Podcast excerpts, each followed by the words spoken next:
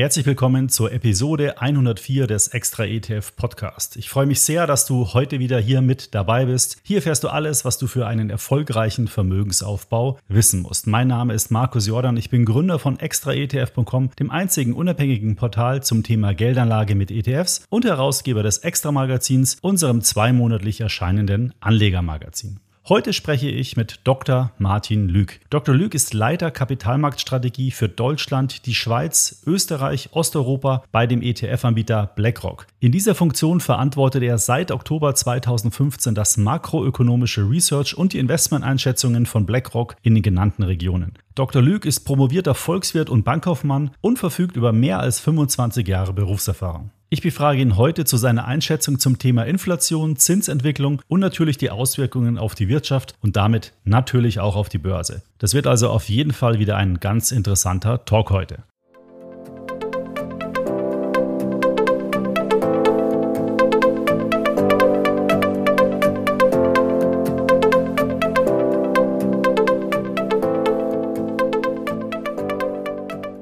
Bevor es jetzt aber gleich in den Talk geht, noch eine Information unseres Sponsors dieser Episode. Und diesmal handelt es sich um den ETF-Anbieter Invesco. Du hast ja bestimmt schon mal was von Themen-ETFs gehört. Da gibt es ja inzwischen eine ganze Menge davon. Mit diesen ETFs kannst du in spezielle Anlagestrategien und auch langfristige Trends investieren. Mit Invesco hatte ich ja auch hier im Podcast schon mal die Themen Technologie und Solarenergie besprochen. Invesco bietet aber noch eine ganze Menge andere Themen-ETFs. Mit diesen kannst du zum Beispiel thematisch in die Bereiche Digital Assets, Biotechnologie, Innovationen und eine nachhaltige Zukunft investieren. Invesco ist der viertgrößte ETF-Anbieter in Europa und hat sicher auch für dich einen passenden Themen-ETF im Angebot. Schau doch mal auf die Seite von Invesco, rufe dazu einfach den Link extraetf.com slash go slash Invesco-Themen auf. Den Link dazu findest du natürlich auch nochmal in den Show Notes. So, gehen wir aber nun direkt in das Gespräch mit Dr. Martin Lüg. Das Gespräch haben wir am 20. Juni 2022 aufgezeichnet. Hallo Herr Dr. Lüg, herzlich willkommen im Extra ETF Podcast. Hallo Herr Jordan, danke für die Einladung. Herr Dr. Lück, im Januar haben wir zuletzt gesprochen. Episode 81 war das. Da haben Sie uns einen Ausblick gegeben auf das Jahr 2022. Da kann ich mich noch sehr gut daran erinnern. Ich habe auch noch mal in mein Skript reingeschaut. Da haben wir auch schon über Inflation und womöglich steigende Zinsen gesprochen. Wenn man heute den Markt anschaut, da ist ja alles eingetreten. Inflation ist so hoch wie schon lange nicht mehr. Zinsen sind massiv angestiegen.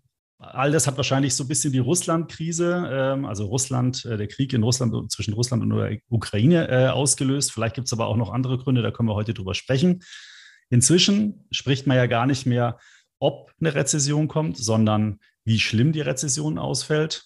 Und ja, dann gibt es natürlich auch, das konnte man in den letzten Tagen immer wieder lesen, äh, die, Russland, äh, die Europa-Krise, die Schuldenkrise kommt zurück. Länder wie Italien äh, haben wieder Probleme mit den Schulden, beziehungsweise die Schulden sind nicht weg, aber die Zinsen sind massiv äh, gestiegen. Also wir haben heute eine Menge zu besprechen. Ich würde sagen, wir gehen mal äh, Schritt für Schritt durch diese Themen durch. Ja, vielen Dank. Das können wir sehr gerne tun. Und ich glaube, zur Einordnung, Sie haben es schon gesagt, äh, vor einem halben Jahr oder knapp einem halben Jahr, als wir gesprochen haben, da waren die Dinge schon absehbar. Und es ist genau diese Risiken. Wir haben gesagt, das Jahr 2022 würde geprägt durch eine Normalisierung der Zentralbankpolitik weil wir aus der Covid-Pandemie raus waren und diese extremen Sondermaßnahmen auch der Zentralbanken nicht länger gerechtfertigt sein würden. Zweitens haben wir gesprochen von eventuell wieder auftretenden Problemen von Covid, weil wir wussten natürlich, da war ja gerade die Omikron-Variante aufgetaucht. Wir wussten noch nicht, welche Konsequenzen sich daraus auch für die Märkte ergeben würden. Und drittens haben wir damals noch gesprochen das, das hört sich aus der, in der Rückbetrachtung fast schon an wie so ein Euphemismus von geopolitischen Risiken. So, und jetzt wissen wir, jetzt wissen wir, passiert, was passiert ist in der Zwischenzeit. Genau diese drei Bereiche, die sind uns um die Ohren geflogen geradezu. Äh, die sind in viel, viel massiverer Weise eingetreten, als wir das ähm, erwartet hatten. Auch wir. Ähm, und und ähm, bei uns im Team ist das auch immer wieder diskutiert worden. Und in gewisser Weise kann man ja sagen, wenn man mal mit dem einfachsten anfängt, das Covid-Risiko. Wir haben damals gesprochen von Omikron, das war damals eine neu, relativ neue Variante. Wir haben gesagt, naja, wahrscheinlich sind die Verläufe milder, wahrscheinlich wird es unsere Wirtschaft nicht so stark beeinflussen. Okay, das stimmt auch. Aber was es massiv beeinflusst hat, war ein völlig ungeschütztes Land, nämlich China.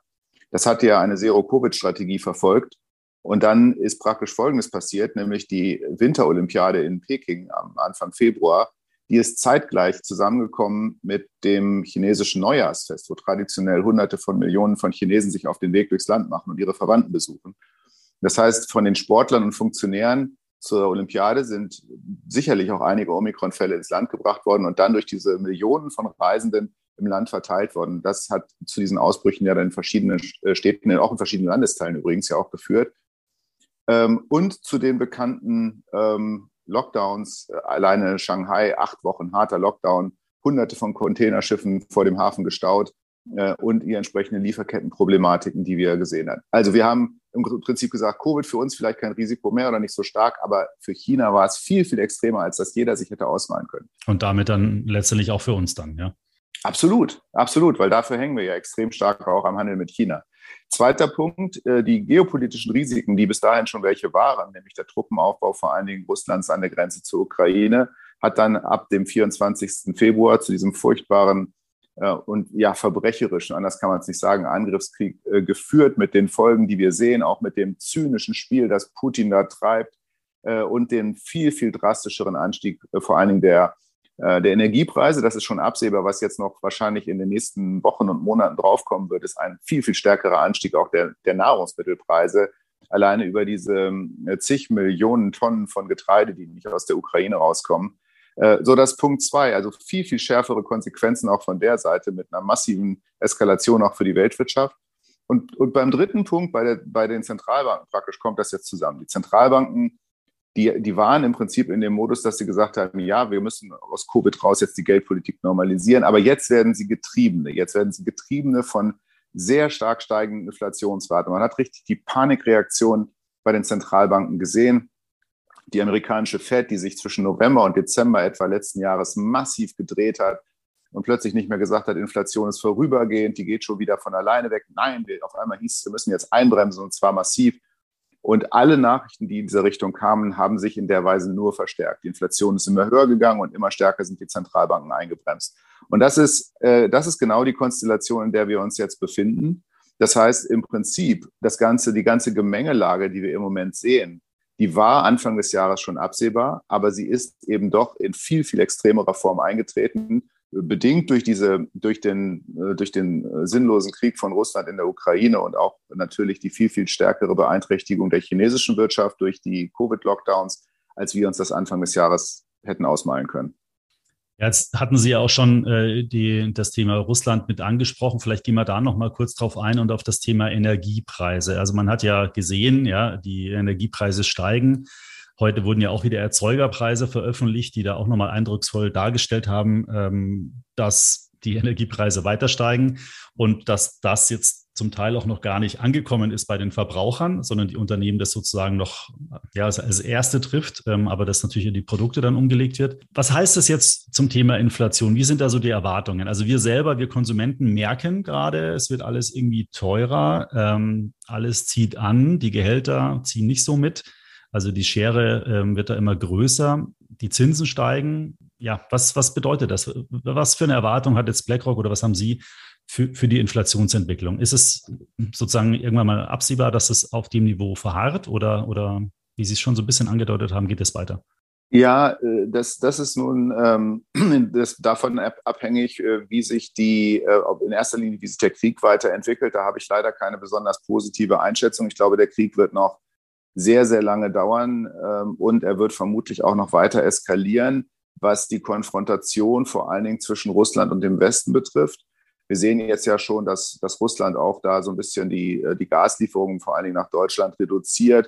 Äh, da wird gesagt, okay, das ist Nord Stream 2, da gibt es ein Problem. Da müsste jetzt ein Bauteil ausgetauscht werden. Das ist ein Bauteil, das kommt von der Firma Siemens und das kann halt aufgrund von Sanktionen nicht geliefert werden. Da seid ihr, der Westen, selber dran schuld. Also seht mal zu, was er macht, wenn ihr jetzt auf einmal weniger Gas durch unsere Pipeline bekommt.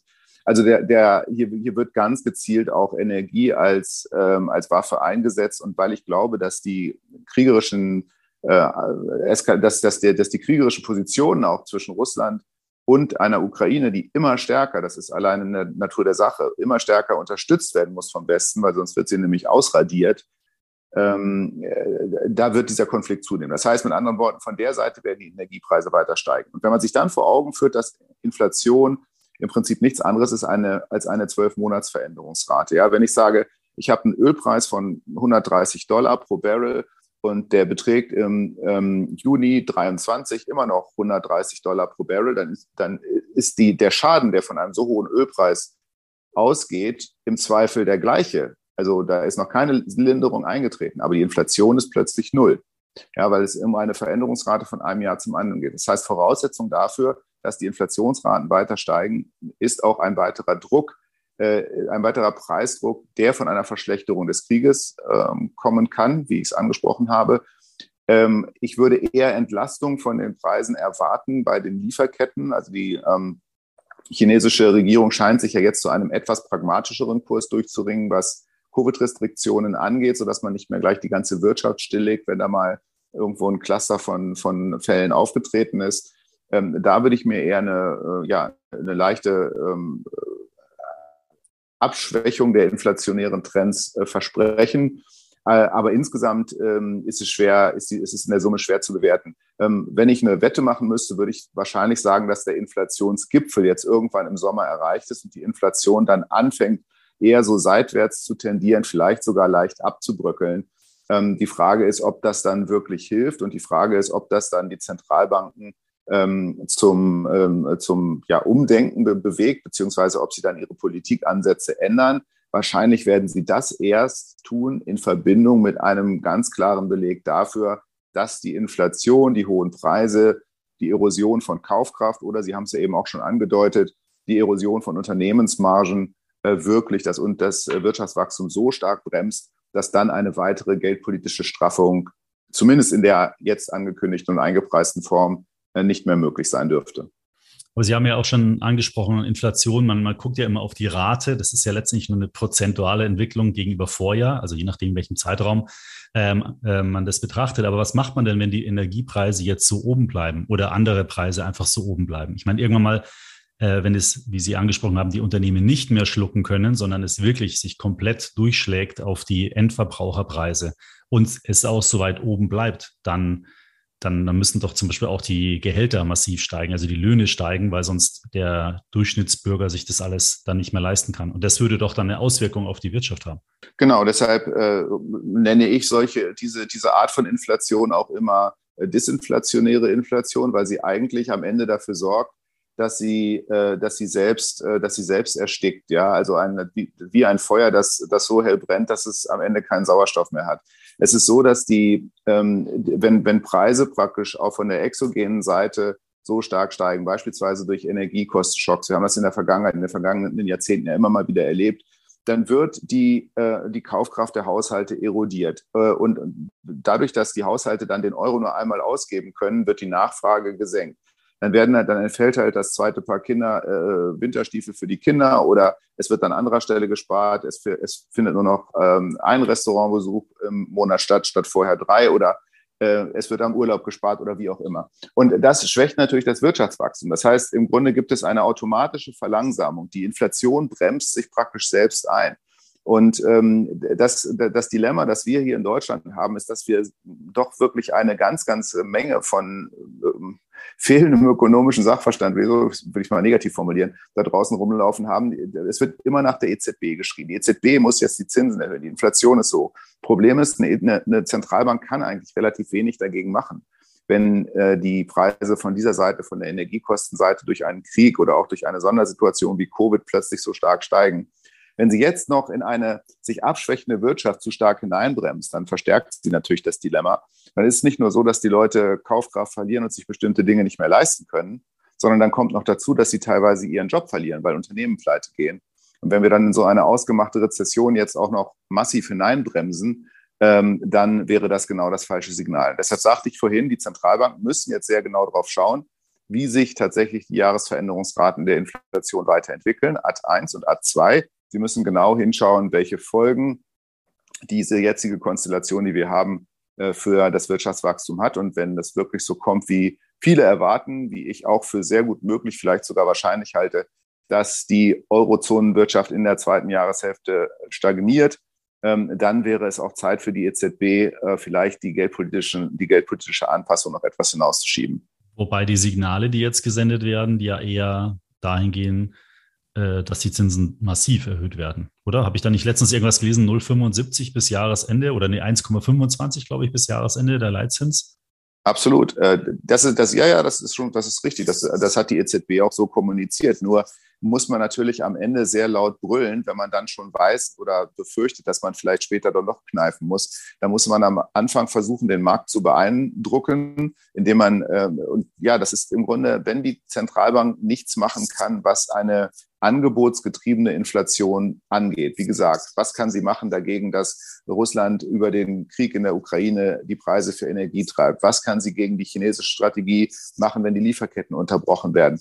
Gar nichts. Also, was das, das Einzige, was die EZB in einem solchen Umfeld machen kann, sie kann versuchen, die Inflationserwartungen der Marktteilnehmer im Griff zu behalten, indem sie nämlich ganz äh, kernig klingt, indem sie Tough Talk äh, unter die Leute streut und sagt, wir werden, wir sind dafür da, wir sind die Zentralbank, wir sind dafür da, die Inflation zu bekämpfen. Dann hilft vielleicht mal der in diesem Land so weit fehlende ökonomische Sachverstand, dass die Leute sagen, ach ja, die EZB, die ist da, die wird jetzt die Inflation bekämpfen ähm, und dass dann die tatsächlich die Menschen nicht ähm, immer weiter steigende Inflation in ihre Erwartungshaltung einbauen. Weil das ist genau das, was die Zentralbank im Grunde verhindern muss, dass sich nämlich eine äh, über eine Lohnpreisspirale sozusagen eine diese, diese äh, Preissteigerungseffekte perpetuieren, dass sie sich fortsetzen und gegenseitig verstärken. Und ähm, ich denke, dass da kommen wir gar nicht erst hin, weil wir werden vorher wahrscheinlich eine ähm, Landung der Wirtschaft erleben und äh, auch eine Relativierung der Zentralbankposition. Aber jetzt am Anfang des Zinsanhebungszyklus muss die Zentralbank natürlich erstmal äh, in dieser Hinsicht besonders forsch und besonders überzeugend klingen. Gibt es da Unterschiede zwischen der amerikanischen Notenbank und der europäischen? Weil wir im Euroraum haben ja die verschiedenen Länder. Italien hatte ich vorhin kurz angesprochen, da ist die Situation ja wieder ganz anders als bei uns in Deutschland. Man sieht es auch in den Zinssätzen, die sind zum Teil massiv unterschiedlich zwischen den einzelnen Ländern. Also die in den südlichen Ländern deutlich stärker gestiegen als jetzt in den, ähm, Deutschland zum Beispiel. Ja, das, der, der Unterschied ist eklatant und der ist auch ganz offensichtlich, wenn man sich anschaut, dass Amerika, da ist eine Zentralbank, die stimmt sich ab mit einem, mit einer Regierung, mit einem Finanzministerium und die hat auf eine Wirtschaft zu achten. Ähm, natürlich ist auch die amerikanische Wirtschaft äh, heterogen. Ja, es gibt äh, Staaten, die sind völlig unterschiedlich in ihrer wirtschaftlichen Dynamik. Äh, aber es ist nun mal ein Bundesstaat und die Unterschiedlichkeit der Bundesstaaten wird dann letzten Endes über die, über den gesamten föderalen Staat ausgeglichen. So wie wir das ja auch in Deutschland haben, wo nicht jedes Bundesland die gleiche Leistungsfähigkeit hat. Und dafür haben wir dann den, den Finanzausgleich. Äh, aber natürlich hat die Euro, Europäische Zentralbank in ihrer Zuständigkeit für einen völlig heterogenen Währungsraum, also völlig unterschiedliche Volkswirtschaften mit sehr unterschiedlicher Leistungsfähigkeit, teilweise auch unterschiedlichen Strukturen, vor allen Dingen aber auch unterschiedlich hoher Verschuldung, eine Riesenaufgabe, weil sie muss im Prinzip in ihrer One-Size-Fits-All-Geldpolitik sozusagen äh, diesen, diesen, dieser Unterschiedlichkeit Rechnung tragen und eine Geldpolitik machen, die für alle irgendwie passt. Und das ist in den letzten Jahren eigentlich nie so richtig oder ganz selten nur so richtig gelungen, so richtig vollumfassend. Und was Sie sagen, ist ja genau richtig. Die Tatsache, dass die, dass die EZB jetzt im Grunde sagt, wir müssen jetzt hier aus, der, aus den negativen Einlagezinsen raus, was ich im Übrigen für richtig halte. Wir müssen aber auch noch ganz weit dann in den positiven Bereich, was ich für weniger richtig halte. Ähm, und dass das dann natürlich entsprechend Zinsängste auslöst, vor allen Dingen bei denen, die hoch verschuldet sind. Vor allen Dingen für die Eurokrise ist ja noch nicht lange her und die ist dann sofort wieder im Gedächtnis. Und bei den äh, Kantonisten hier in der Eurozone, die für weniger zahlungssicher gehalten werden, die werden dann natürlich angezählt und die Risikoprämien laufen raus. Genau das haben wir gesehen. Und deshalb, diese, die EZB nennt das Fragmentierungsrisiko, also, also ein Risiko der des Auseinanderbrechens praktisch der, der Finanzkohäsion äh, oder des, des, des, Finan des Finanzzusammenhalts in der Eurozone. Und sie hat tatsächlich auch jetzt schon in der letzten Woche ein Notfallmeeting einberufen, ähm, auf dem Instrumente gegen dieses Phänomen, nämlich gegen ein, äh, gegen ein Rauslaufen der Spreads, ein Hochlaufen der Risikoprämien äh, vorgegangen werden soll. Halten Sie das Nee, nun der eine Satz noch. Das wird mhm. jetzt zunächst mal gemacht, indem praktisch die, äh, die Rückzahlungen aus fällig werdenden Anleihen aus dem ähm, Pandemieprogramm, dem PEP, verstärkt äh, dann in italienische und äh, wahrscheinlich andere südeuropäische Anleihen investiert werden. Aber darüber hinaus wird es vermutlich noch ein gezielteres Instrument geben. Der entsprechende Ausschuss der EZB ist genau damit beauftragt worden, so etwas zu entwickeln. Das hört sich alles an wie vor 2008, 2009. Äh, war, war, doch der Termin der Eurokrise, die ganze, wo, wo es letztendlich am Ende darum ging, die Schulden sozusagen von den weniger starken Ländern auf die starken Ländern zu irgendwie umzulegen, nenne ich es jetzt mal. Glauben Sie, dass, dass das der Euro, also kommen wir jetzt wieder in eine Phase, wo man zweifeln muss, ob der Euro Bestand hat, weiterhin oder nicht? Oder ist es jetzt einfach ein Prozess, der durchlaufen werden muss? Also die erste Stufe an dieser Zweifel, die sehen wir ja schon. Die können Sie an den, an den Spreads, an den Risikoaufschlägen ja jetzt schon ablesen. Ja, wenn Sie sehen, wie stark sich die seit Jahresanfang entwickelt haben im Zuge dieser Normalisierungspolitik. Und ähm, wir, wir haben ja jetzt das, das, das erste Element nur gesehen. Die EZB hat jetzt ähm, Zinsanhebungen angekündigt, relativ maßvoll. Also man muss das ja auch mal überlegen. Dass natürlich ist das jetzt ein, ein, starker Schritt, wenn die EZB zum ersten Mal seit 2011 wieder die Zinsen anhebt. Äh, aber das ist ja alles noch äh, in relativ überschaubarem Rahmen. Die EZB hat überhaupt noch nicht angefangen, ihre Bilanzsumme zu schrumpfen. Was passiert denn dann, wenn die EZB plötzlich ihre Bilanzsumme schrumpft und wenn im Prinzip die, äh, die Liquidität, die darüber bereitgestellt wird, plötzlich Schritt für Schritt dem Markt entzogen hat, so wie das die amerikanische Fed jetzt über den Sommer anfängt mit der Schrumpfung ihrer Bilanzsumme von 95 Milliarden äh, pro Monat.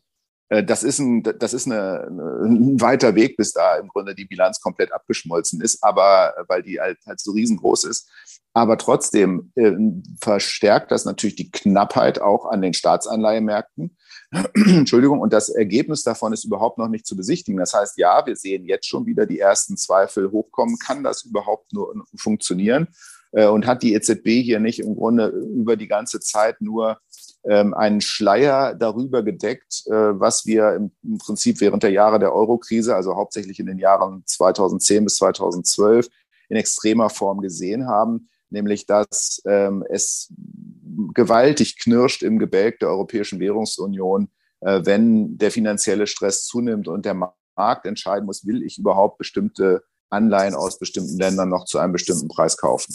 Hm, ich habe letztens mal geguckt, ich weiß nicht, ob das jetzt immer noch so ist, dass die italienischen zehnjährigen, äh, also Anleihen mit zehnjähriger Laufzeit, also Staatsanleihen des Staates Italien, irgendwie 4,5 Prozent oder so Zinsen hatten. Ich weiß nicht, ob das jetzt noch aktuell richtig ist, aber ist ja natürlich ein, also ein Verhältnis gesehen sehr attraktiver Zinssatz. Ja, das ist, äh, das zeigt aber eben auch, dass die, äh, der, der Zinssatz zeigt ja nichts anderes, als dass der Käufer einer solchen Anleihe eine gewisse Risikoprämie verlangt. Also wenn man will, eine, einen prozentualen Ausfallschutz, weil er, weil er sich halt sagt, na ja, vielleicht sorgt das jetzt äh, in diese ganze Konstellation, diese Unsicherheit, die wir sehen, doch in irgendeiner Weise da, dafür, dass die Eurozone keinen Bestand hat. Und dann wird, wird irgendwann eventuell der italienische Staat sagen, nö, wir zahlen die, die, die Anleihen nicht zurück. Also ich bin auch der Meinung, das ist äh, illusorisch, das wird nicht passieren. Aber natürlich, äh, selbst wenn die Wahrscheinlichkeit noch so gering ist, sie wächst ein kleines bisschen an in einem Szenario steigender Zinsen, weil natürlich auch der Anleger, der eine ähm, Anleihe zum Beispiel aus einem Land wie Italien oder auch anderen Ländern mit sehr, sehr hohen Verschuldungsgraden anschaut und sagt, na ja, die, ähm, der italienische Staat hat eine Verschuldungsquote von 150 Prozent des Bruttoinlandsprodukts. Das gilt gemeinhin nicht als nachhaltig, weil man dafür im Grunde sehr, sehr hohe ähm, äh, ja, sehr, sehr, sehr hohen Finanzierungsdienst leisten muss. Mit anderen Worten, man muss diese Zins, die, die, Zins, äh, die Zinsen ja erstmal verdienen. Das muss der, der ganze Staat, das ganze Land ja erstmal erwirtschaften. Und der Überschuss, den man erwirtschaften muss, um diese Zinsen letzten Endes zu bezahlen, ähm, der, der, der ist halt sehr hoch und der bedeutet dann, dass sich das Land eben umso weniger leisten kann an Infrastruktur, an sozialen Leistungen für die Bürger etc. etc. Und das ist der Punkt, wo man dann sagt, naja, nein, das ist ja auch eine Demokratie und in einer Demokratie ist so etwas auf Dauer nicht durchhaltbar. Deshalb gibt es solche Annahmen über die Nachhaltigkeit von bestimmten Schuldengrenzen.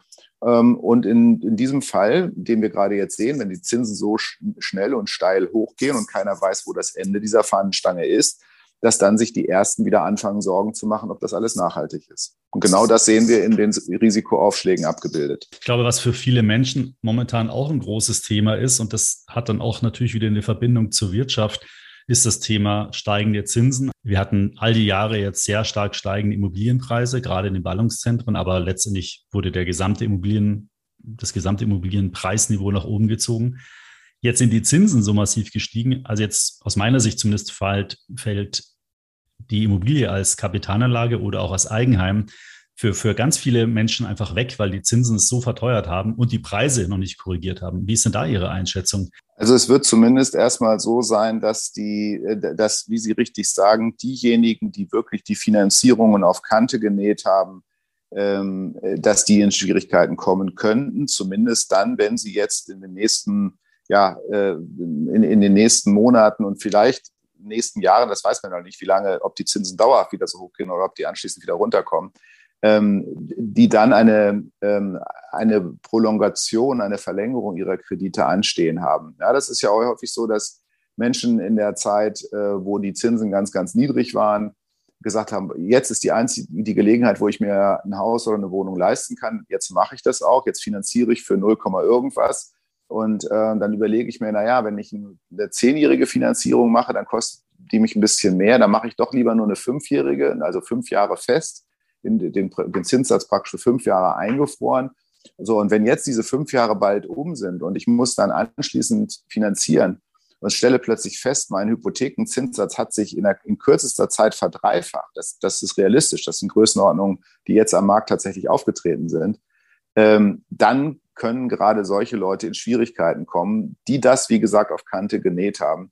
Es gibt auch manche, die es einfach gesagt haben, oh, ich kann jetzt unheimlich günstig finanzieren, dann mache ich das auch mal. Und das, was ich jetzt bei den Zinsen spare, das packe ich in zusätzliche Tilgung. Ja, ich fahre meinen Tilgungsanteil ein bisschen höher und dann bin ich meinen Kredit etwas schneller los. Ähm, äh, in dem Fall kann man dann sagen, gut, dann muss man dann halt die Tilgungsrate entsprechend äh, runterfahren. Äh, genau, und um, um, die, um jetzt das zusätzliche, die, um die Liquidität frei zu haben für einen, für einen höheren Zinssatz, also praktisch innerhalb der, der Annuität, innerhalb des monatlichen Satzes, den man zahlt, äh, zu switchen aus der, äh, aus, aus, aus der Annuität, aus dem, aus dem Tilgungsanteil raus in den, in den Zinsanteil rein. Aber auch das verlängert natürlich dann das Risiko. Ähm, gut sind diejenigen gefahren, die jetzt schon gesagt haben, okay, ich habe am vielleicht äh, ein paar Zehntel mehr bezahlt, aber ich habe eine 10 oder 15 Jahre Festhypothek gemacht. Äh, dann kann ich jetzt ruhig schlafen, weil meine, meine Prolongation, die steht noch lange aus. Ähm, ich glaube, dass in der Summe viele, die gerade diejenigen, die wirklich versucht haben, mit, mit minimalen Mitteln dann doch noch irgendwie in den Bereich einer Immobilie zu kommen, weil die Zinsen so niedrig waren, dass die jetzt mit ihren Prolongationen Probleme haben werden und dass tatsächlich auch einige solcher Objekte unter den Hammer kommen werden. Das fürchte ich schon. Es gibt ja aber auch noch den anderen Aspekt von Leuten, die jetzt überlegt haben, eine Immobilie jetzt erst zu kaufen. Ich meine, für die haben sich die Finanzierungskosten, die haben noch gar nichts unterschrieben, aber es hätte sich, sagen wir mal, auf dem Papier gerechnet bei einem Zinssatz von, nehmen wir mal ein halbes Prozent im Zehnjahresbereich. Und jetzt habe ich gelesen, sind wir, wir sind bei drei Prozent äh, im Zehnjahresbereich. Ähm, so, und jetzt, jetzt können die halt einfach nicht ihr Eigenheim kaufen, also weil sie es sich schlichtweg nicht mehr leisten können. Ich glaube halt, so ein starker Anstieg innerhalb kürzester Zeit, das hat halt sehr viele ähm, potenzielle Käufer einfach weg aus dem Markt gedrängt, weil man einfach, keine Ahnung, 200.000, 300.000 Euro, wenn man jetzt einen Kredit aufnimmt und dann plötzlich, jetzt mache ich mal eine einfache Rechnung, 2% mehr Zins zahlen muss, ähm, der kann denn 4, 5, 600 Euro einfach mal so mehr jeden Monat ähm, für, für seinen Kredit ausgeben. Ja? Und das muss doch einerseits auf die Immobilienpreise, aber letztendlich dann auch auf die Wirtschaft sich niederschlagen, wenn die Bau, äh, die, die Neubauten nicht mehr gekauft werden können, wenn Handwerker zum Beispiel keine Renovierungen mehr machen können, weil einfach diese ganzen potenziellen Käufer wegfahren. Ja, das stimmt auch. Und das ist auch extrem bitter. Und da ist auch manchmal dann ähm, die, ja, vielleicht die Beratung nicht ganz richtig. Wenn man zum Beispiel letztes Jahr hätte man einfach schon absehen können und sagen, die Zentralbanken werden die Zinspolitik normalisieren. Nochmal, was ich am Anfang gesagt habe, dass sie so drastisch äh, die Geldpolitik jetzt verschärfen würden, das hatte, glaube ich, niemand auf dem Zettel, wir auch nicht. Aber dass die Geld, dass die, die diese Zeit von absolut extrem niedrigen Zinsen ähm, und sogar ja negativen Einlagezinsen irgendwann vorbei sein würde, und zwar bald, das war absehbar. Das heißt, wenn sich jemand einen wirklich extrem günstigen Kredit gesichert hat, aber zum Beispiel, weil Baugenehmigungen noch nicht vorliegen oder weil andere administrative Dinge das verhindert haben, ähm, der, das Haus dann doch noch nicht gekauft oder gebaut werden konnte, dann hätte man sich die Konditionen sichern müssen und eine sogenannte, Vor, ähm, eine, eine sogenannte Bereitstellungsprämie zahlen müssen, einen Bereitstellungszins zahlen müssen. Äh, das ist natürlich, kostet natürlich auch noch ein bisschen mehr, aber man wäre nicht in dieses Dilemma reingelaufen, dass Sie äh, geschildert haben, nämlich dass man plötzlich eben Hunderte von Euro mehr an Belastung zu, äh, zu zahlen hat, weil sich der Hypothekenzins verdreifacht hat in, in aller, aller kürzester Zeit. So etwas haben wir auch in der Vergangenheit selten so gesehen. Ähm, also das ist ein Dilemma, was ich jetzt glaube, wozu wird das führen? Es wird dazu führen, äh, ich habe schon gesagt, viele Immobilien von knapp äh, gestrickten Finanzierungen werden unter den Hammer kommen. Viele, gerade junge Familien, äh, ähm, Menschen am Anfang ihrer Berufstätigkeit, die noch nicht viel Eigenkapital haben bilden können, werden gar nicht mehr in der Lage sein, Immobilien zu kaufen. Vermutlich wird es auch ein Segment geben am Markt, wo die Preise runterkommen werden oder die Verfügbarkeit von Immobilien sich wieder erhöht. Aber dann können Sie sicher sein, da stehen gerade in der älteren und besser situierten Alterskohorte genügend potenzielle Käufer bereit, weil wenn wir davon ausgehen, dass die Realzinsen weiter relativ niedrig bleiben, wir reden ja von steigenden Zinsen, ja, aber wir reden, da, wir reden ja auch von relativ hoher Inflation. Und diese beiden Dinge muss man immer zusammendenken. Das heißt, Immobilien bleiben attraktiv als Anlageform für diejenigen, die Geld anlegen wollen. Und dann ist es, dann, dann werden genau diejenigen davon profitieren und die werden dann diese Immobilien, die ihnen dazu fallen, die praktisch aus dem Markt rausgeschleudert werden, die werden dann von diesen, von diesen Interesse, Interessentengruppen aufgenommen. Das heißt, es findet eine Umverteilung statt, die natürlich höchst unerwünscht ist. Ja, ja, bin mal gespannt. Also in München würde ich mir, äh, würde mich nicht, ähm, würde ich mich nicht ärgern, wenn die Preise ein bisschen sinken würden, weil die sind ja natürlich extrem hoch. Und ein bisschen verfolge ich den Immobilienmarkt auch. Also momentan habe ich noch nicht den Eindruck, dass die Preise runterkommen und, und auch nicht, dass das Angebot ansteigt. Weil man hätte ja erwarten können, vielleicht, dass jetzt Leute sagen, oh, jetzt verkaufe ich doch nun mal ein Objekt, wo die Preise noch so hoch sind. Findet hier lokal nicht statt. Ja, das kann ich verstehen, aber ich glaube nochmal, das, das sind ja meistens dann nicht die ähm, diejenigen, die sich eine drei Millionen Immobilie in Grünwald oder Bogenhausen kaufen, sondern das sind meistens dann diejenigen, die sagen, ich bin irgendwo 30 Kilometer außerhalb von München, weil äh, weiter näher an der Stadt ist ja sowieso kaum noch was erschwinglich. Mhm. Ähm, und da habe ich jetzt gerade was gefunden. Das ist noch ein Häuschen für, keine Ahnung, 600.000. Äh, das kriege ich gerade noch so eben hin mit den, auf die letzten Meter. Und die werden jetzt rausgepreist aus dem Markt. Mhm. Und, und, und auch da wird es mit Sicherheit äh, viele geben, die, die dieses Angebot, das da anfällt, sofort, äh, sofort aufkaufen. Das heißt, es wird letzten Endes nicht dazu führen, es wird auch zu, es wird wahrscheinlich eher dazu führen, dass wir, wie ich es gesagt habe, unerwünschte Verteilungseffekte innerhalb der Klientel der Immobilieneigentümer haben. Wir würden ja eigentlich viel, viel lieber das haben, dass viel breitere Bevölkerungskreise auch Eigentümer sind, aber das wird genau durch solche Phänomene eben ausgebremst. Und zweitens werden wir noch eine stärkere Spreizung sehen. Wir werden wahrscheinlich bei den eher günstigeren Immobilien werden wir Preisrückgänge sehen, vielleicht auch den nicht so Top-Lagen.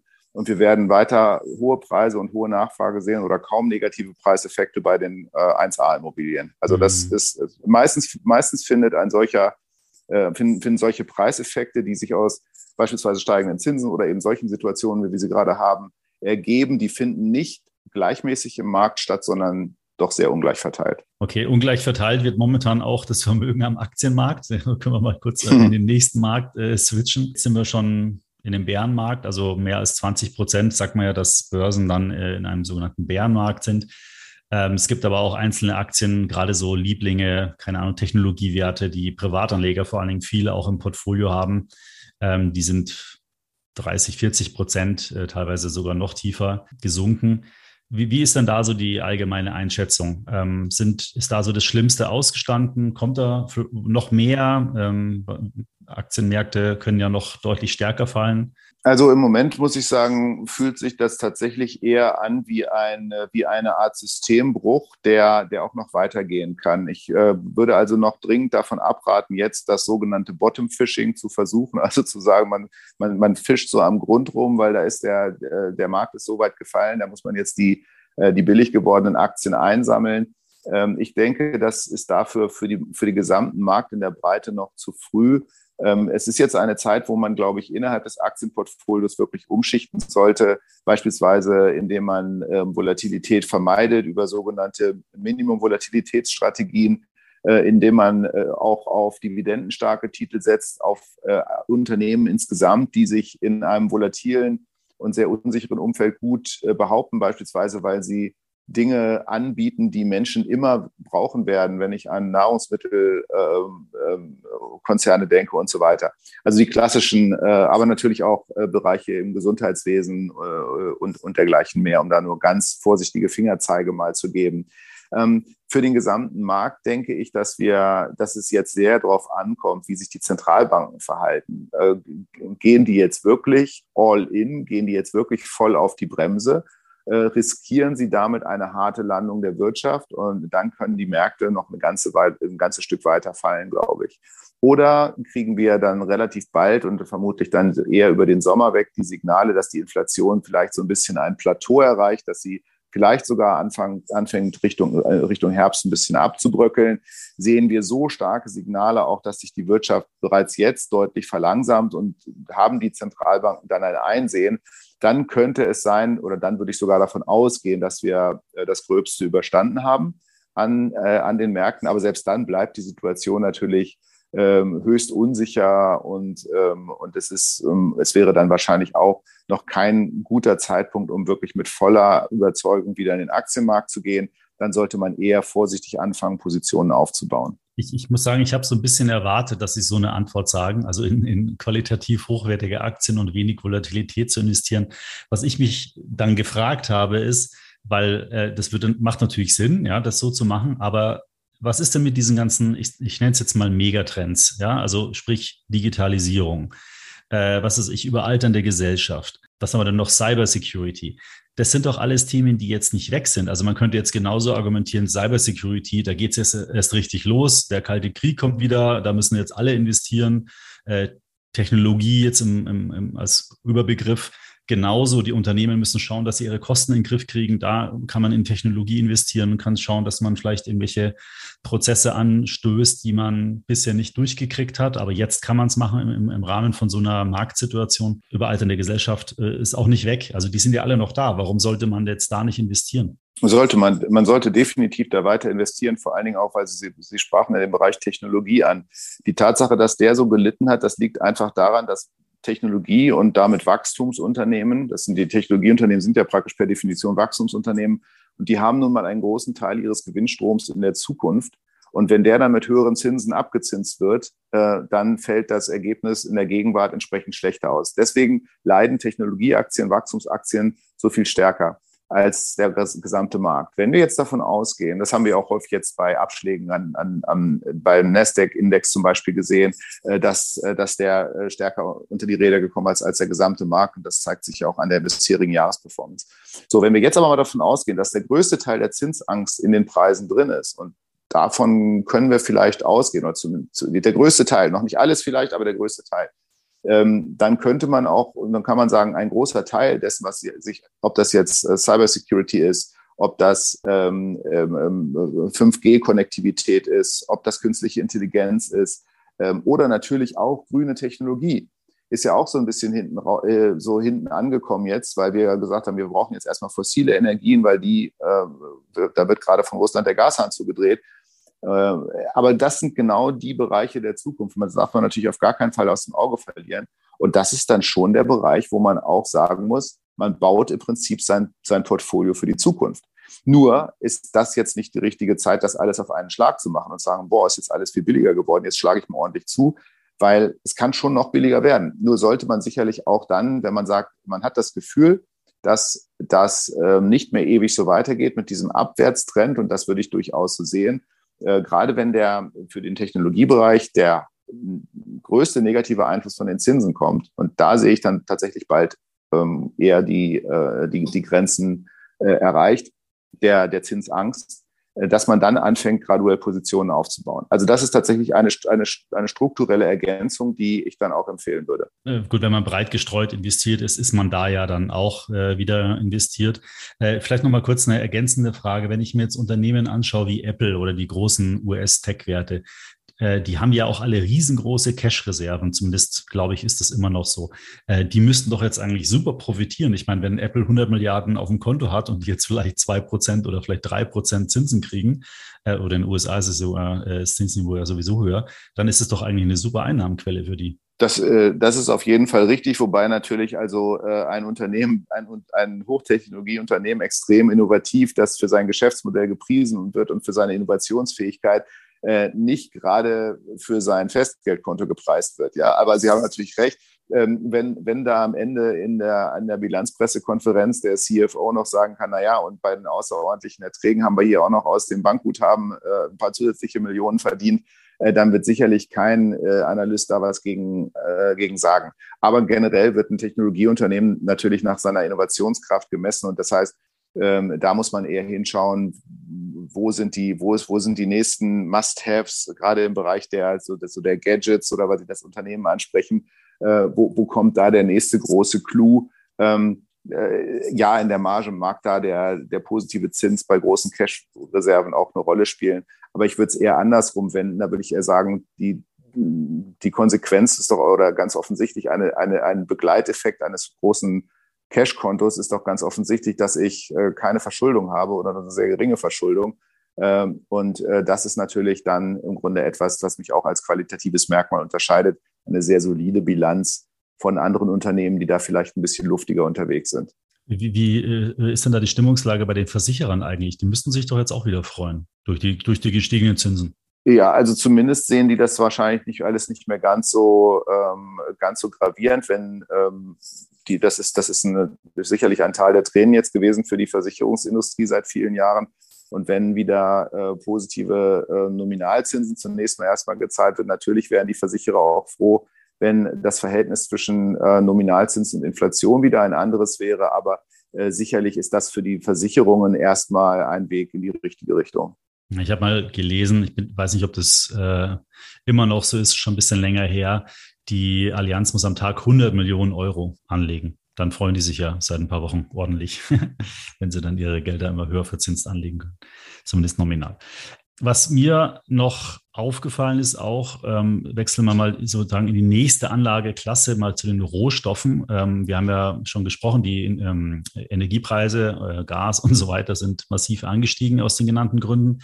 Aber kommen wir doch mal zum Thema Gold, weil da war es ja eigentlich immer so, dass alle Experten gesagt haben, also wenn die Inflation durch die Decke geht, dann musst du Gold haben, da ist dein Geld sicher angelegt. Und wenn man sich jetzt aber auf den Goldpreis ähm, sich mal die Kursentwicklung anschaut, dann ist er in Dollar tendenziell eher sogar gefallen. In Euro ist er ja noch ganz gut, äh, steht er eigentlich da, hat sogar noch eine ganz gute äh, Entwicklung gehabt. Aber ähm, Gold als richtiger Inflationsschutz, das hat nicht so richtig funktioniert. Ja, das, äh, das stimmt. Gold ist natürlich auch immer in Inflationszeiten gefragt, ist auch in Zeiten großer Unsicherheit gefragt. Ja, jetzt haben wir einen Krieg in Europa. Das ist eigentlich auch eher ein äh, klassischer Treiber für die Nachfrage nach Gold.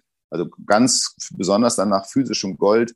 Ähm, äh, aber es gibt natürlich auch zwei entscheidende Gegentrends, die wir im Moment sehen. Und das ist die doch, äh, dass der, der, der, die Dollaraufwertung, die wir gesehen haben gegenüber dem Euro, weil ne, Gold wird ja normalerweise in Dollar äh, dann abgerechnet und die äh, in dem Moment, wo der Dollarkurs steigt, wird das natürlich auch aus Euro aus Euro-Anlegersicht dann teurer Gold zu erwerben. Das heißt, der Dollarkurs ist immer ein Dämpfer für den, für den Goldpreis letzten Endes. Und der, und der Dollarkurs ist ja aufgrund der etwas aggressiveren äh, Zinsankündigungspolitik der Fed äh, gestiegen zuletzt über Monate hinweg. So, das Punkt eins. Punkt zwei ist, die Zinsen steigen aber insgesamt.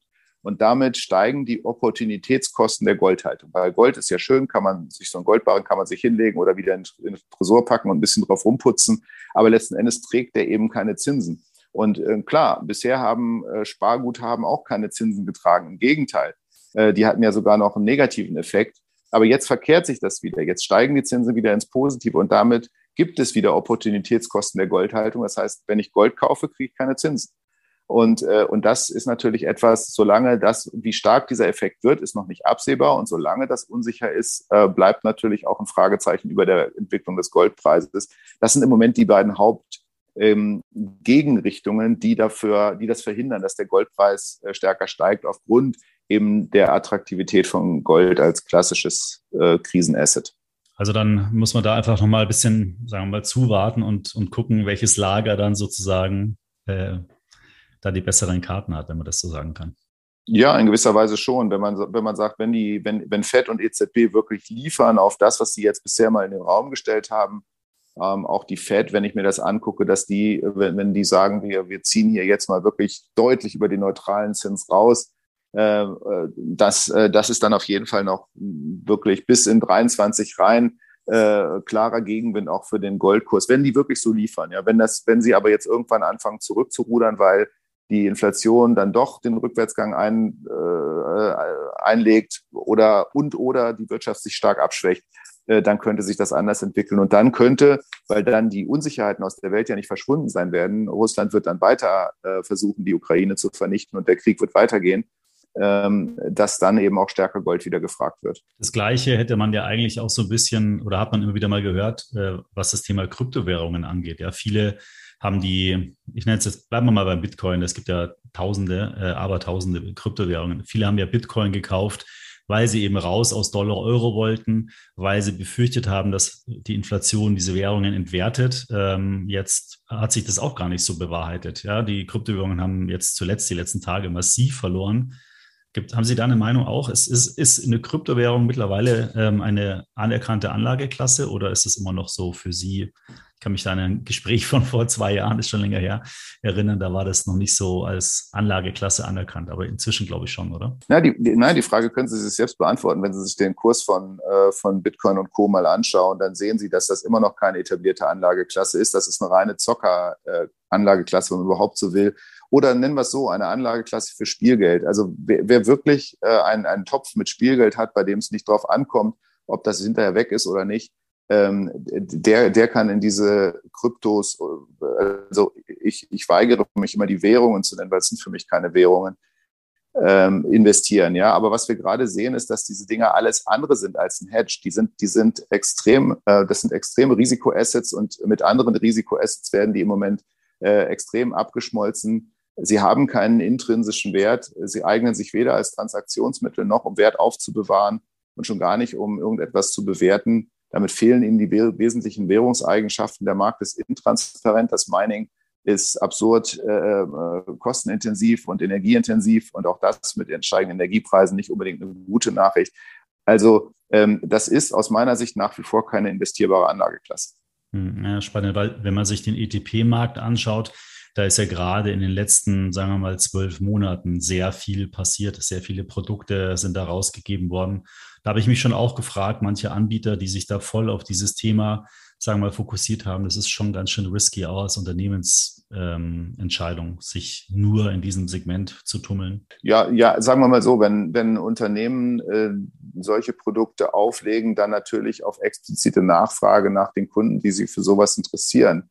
Und ähm, wenn ich auf den Jahrmarkt gehe und ähm, ich habe jemanden, der partout in die Achterbahn mit 27 Loopings einsteigen will, dann kann er das gerne machen, selbst wenn ich das selber für verrückt halte. Also ähm, da, da wird schlicht und ergreifend ein Markt bedient äh, und äh, da muss jeder irgendwo selber wissen. Also kann man hoffen, dass die meisten Anleger dann erwachsen sind und wissen, was sie tun. Aber wie gesagt, ich halte es nicht für verantwortliches Investieren. Ja, ich glaube, da ist es auch wichtig, einfach wenn man sich schon in dieses Thema, auf das Thema einlässt, dass man es dann mit Partnern macht, die halt auch, ich sage jetzt mal, ich will nicht sagen, dass alle unseriös sind, aber, aber dass die wirklich seriös sind und vielleicht nicht in, nicht im Ausland investieren und so weiter. Da war ja auch wieder irgendeine so Geschichte jetzt mit irgendeiner amerikanischen Plattform, die wieder Einlagen gesperrt hat. Da muss man einfach gucken, lieber ein bisschen konservativer an das spekulative Thema rangehen. Dann hat man wahrscheinlich weniger Probleme, wenn es dann Probleme gibt. Ja, sagen wir es mal so. Also das ist ganz sicher richtig. An den Finanzmärkten ist es noch meistens so, dass es einen ziemlich direkten Zusammenhang zwischen Risiko und Ertrag gibt. Ja, also sagen wir es mal so ganz allgemein. Es trifft auch hierzu. Ja, genau, aber er ist ja auch immer wieder ausgehebelt. Es gibt ja auch so viele andere Beispiele, äh, zum Beispiel jetzt eben der signifikante Anstieg von Kryptowährungen über so viel lange, lange Zeit, ja, wo man auch sagen könnte, okay, also anscheinend passiert ja wirklich was, äh, da muss ich jetzt auch dabei sein und das Risiko war nicht präsent oder auch die Entwicklung der Technologieaktien, da konnte man ja egal wann, wie kaufen, egal schon fast was kaufen, es ist alles deutlich nach oben gegangen. Da war halt das Risiko für eine gewisse Phase halt einfach irgendwie nicht präsent. Und jetzt ist es wieder da. Ja, das ist, das ist richtig. Und da spielte natürlich, dass sich diese Risikoertragsrelationen verschoben haben, das will ich überhaupt nicht in Frage stellen. Das ist ganz eindeutig so. Und das hat zu tun mit dem sogenannten Zentralbank-Put. Ja, also im Prinzip ist die, ist der, ist, ist die Bereitstellung von Liquidität durch die Zentralbanken äh, im Grunde die Absicherung gewesen. Man kann fast in alles investieren. Es steigt sowieso. Und diese Zeit ist jetzt vorbei. Das ist der Unterschied. Ich finde es super spannend. Ich meine, muss ich ganz ehrlich sagen, das ist das, was für mich auch Börse und Kapitalmarkt ausmacht. Ja, man muss halt natürlich auch immer gucken, dass man da selbst so irgendwie durchnavigiert. Aber am Ende ist es immer extrem spannend, weil es gibt neue Entwicklungen, neue Situationen. Der eine oder andere reagiert wie folgt darauf. Das ist immer spannend. Es gibt immer was zu erzählen, gibt immer was, wo man was lernen kann. Und das ist, finde ich, für mich persönlich, ich weiß nicht, was Sie da motiviert an dem, an dem Thema. Äh, Sie sind ja noch tiefer drin. Ähm, aber das ist das, was mich motiviert am, am Thema Börse, Wirtschaft im Allgemeinen, was einfach super spannend ist. Ja, ist es halt, äh, auf jeden Fall. Also ich mache den Job als Kapitalmarktstratege jetzt seit 25 Jahren und ich lerne jeden Tag noch was Neues dazu. Und gerade in einer Zeit, in der so viel passiert wie im Moment, äh, ist das ganz extrem. Also das finde ich auch extrem spannend bei allem dem, was man auch, worauf man auch sehr, sehr gerne verzichten würde, was man so im Laufe der Jahre mit, mitkriegt und erlebt in, diese, in diesem Job. Ja, ich finde, man muss, also zumindest, es gibt ja oft auch dann so, äh, wie kann man jetzt nur über die Börse so reden, wenn auf der Welt irgendwo ein Krieg ist? Beispiel, ja, diese Argumentation kann man verstehen, aber ich persönlich trenne das immer, weil es hilft ja nichts. Ich, ich kann ja trotzdem das nicht gut finden und ich kann trotzdem mitfühlen, aber letztendlich ist, ist die Realität ja auch eine andere. Also sprich, die Wirtschaft geht ja trotzdem weiter. Jeder muss irgendwie Geld verdienen für sich, um seinen Lebensunterhalt zu bezahlen. Deswegen kann man das, finde ich, da nicht so ausblenden. Und das ist ein Teil unseres Lebens ähm, Wirtschaft und Finanzen. Ähm, das brauchen wir, um letztendlich persönlich auch zu existieren, ähm, um Geld zu verdienen und um unseren Lebensunterhalt zu bezahlen. Deswegen muss man sich, glaube ich, auch ganz wichtig mit diesen Themen beschäftigen. Man kann ja ganz tief eintauchen oder nur, sagen wir mal, ein bisschen oberflächlich, aber es ist einfach super wichtig, da sich mit dem Thema zu beschäftigen. Ja, absolut. Also ich sehe das auch genauso wie Sie und ich glaube auch, dass, äh, dass es in den wenigsten Bereichen des Lebens Sinn macht, irgendwie äh, schwarz oder weiß zu denken. Das meiste ist doch irgendwie grau äh, beziehungsweise es gibt so viele verschiedene Schattierungen von Grau. Und ähm, deshalb liegt die Wahrheit ja meistens irgendwo in der Mitte. Und äh, warum kann man nicht äh, über die Kapitalmärkte professionell reden, wenn man äh, gleichzeitig ein empathischer und mitfühlender Mensch ist? Das ist äh, die Behauptung alleine schon Unsinn. Jetzt, jetzt müssen wir vielleicht noch einmal, vielleicht ganz kurz zum, zum Schluss nochmal so ein Roundup machen. Ähm, was, was heißt es jetzt? Also wenn jetzt jemand, äh, vielleicht ein, ein Anleger, der jetzt überlegt, Mensch, soll ich jetzt wirklich mal investieren? Ähm, vielleicht noch bisher nicht an der Börse war. Wie sollte der denn jetzt investieren? So ganz grob mal. Wollen Sie da noch einen Ratschlag irgendwie zum Schluss geben? Ja, ich habe ja schon gesagt, dass es im Moment auf jeden Fall sinnvoller ist, wirklich auch vorsichtig vorzugehen, auch vielleicht äh, gerade bei Risikoaktiva, das sind nun mal Aktien in allererster Linie, äh, sich ein bisschen zurückzuhalten. Ähm, wir haben ein, ein Jahr ähm, noch nie in den letzten 50 Jahren hat ein typisches gemischtes Portfolio, das also Aktien und Anleihen zusammengesetzt ist, so viel verloren wie in diesem Jahr. Das ist, das ist katastrophal, weil wir natürlich, klar haben wir, Sie haben es schon gesagt, wir haben ein schlechtes Aktienjahr, okay. Aber wir haben obendrauf noch eins der verheerendsten, der schlimmsten Anleihejahre. Und wenn man das beides addiert, dann verliert ein gemischtes Portfolio in diesem Jahr katastrophal. Das heißt, ähm, wir müssen hier sehr sorgfältig sein. Wir müssen ähm, bei, der, bei der Auswahl der, äh, der, der Titel, wir müssen ähm, uns die Frage stellen, wo ist die Wahrscheinlichkeit am geringsten, dass die jetzt noch bei einer negativen Entwicklung, beispielsweise jetzt bei einer Rezessionsentwicklung, äh, sehr stark weiter fallen? Was sind vielleicht äh, Anlageklassen, in denen man, äh, in denen man eventuell sogar ein, ein Stück weit sich schützen kann oder wo man eine Art Gegenwirkung aufbauen kann. Wenn ich zum Beispiel an so etwas denke wie Rohstoffe, ich könnte mir vorstellen, dass die äh, Rohstoffpreise äh, sich relativ gut halten und entwickeln werden, ähm, auch weil äh, China vermutlich über die nächsten Monate sehr viel mehr Wirtschaftswachstum wird generieren müssen. Ähm, all solche Dinge spielen eine Rolle. Und da würde ich, und das ist das, das eine, und das andere ist, ich würde eben wirklich auch in ähm, ja, homöopathischen Dosen in den Markt reingehen, nie mit zu großen Schritten. Und für den Privatanleger, die Privatanlegerin, ist es immer ein gutes, eine gute Empfehlung gewesen, so in einem, mit, mit einer Sparplanidee, also mit einem, beispielsweise mit einem monatlich fixen Betrag, ähm, Vermögen aufzubauen, äh, weil man dann eben durch den sogenannten Durchschnittskosteneffekt ähm, in ähm, Zeiten, in denen der Markt schwach ist, automatisch viel kauft, was man ja will. Man kauft man nämlich billig Und in Zeiten, in denen der Markt äh, sehr stark läuft, dann sind die Preise hoch, dann kauft man wenig und ist deshalb vorsichtiger. Und genau diese Strategie ist es auch, die langfristiges äh, Anlegen dann erfolgreich macht. Ähm, wie gesagt, in diesem Jahr ist es ein sehr, sehr schwieriges Jahr. Hoffen wir mal nicht, dass zu viele Privatanleger davon abgeschreckt werden, sondern äh, dabei bleiben und realisieren, dass langfristiges Investor, äh, Investieren erfolgreich ist und auch äh, gerade im Bereich der Altersvorsorge oder auch anderer Sparziele ähm, sehr erfolgreich ähm, sein kann, besonders wenn der Anlage, äh, Anlagehorizont ein langer ist. Ich kann, kann sagen, ich habe heute die ETF-Sparplanstatistik für den Mai, also Stand Ende Mai, ähm, ähm, berechnet oder ausgewertet und die Anzahl der Sparpläne ist weiter gestiegen. Also das stimmt mich auch zumindest schon mal positiv. Ähm, die Sparsummen, also was über die bestehenden Sparpläne investiert wurde, ist auch weiter ähm, steigen. Also hätte auch sein können, dass die Leute vor Schock da ihre Sparpläne einstellen, aber das scheint eben nicht passiert zu sein. Und das, was Sie auch gesagt hatten, das große Problem, wie finanziere ich mir eigentlich mein Leben und mein Lebensabend, ist ja nicht weg das ist vielleicht sogar noch schlimmer jetzt geworden durch die, durch die Inflation und wahrscheinlich durch die tendenziell höhere Inflation, die wir in den nächsten Jahren haben werden. Und deswegen ist Geldanlage und Sparen und Investieren in die renditestärkste Anlageklasse, die Aktien nun mal sind langfristig, immer noch die beste Alternative. Man muss halt nur so Krisen auch irgendwie überstehen können. Das ist richtig, genau. Äh, dem ist kaum etwas hinzuzufügen. Davon braucht man, dafür braucht man eben gute Nerven. Und wie gesagt, Aktien äh, sind ein äh, langfristiges Anlagemittel. Ähm, kurzfristig ist das gerade in solchen Zeiten äh, regelrecht gefährlich. Äh, Aktien sind nicht fürs Zocken gemacht, sondern fürs Investieren. Äh, und dann sind sie auch ein höchst erfolgversprechendes Instrument zum Vermögensaufbau. Das war jetzt so ein, so ein richtig schönes Schlusswort.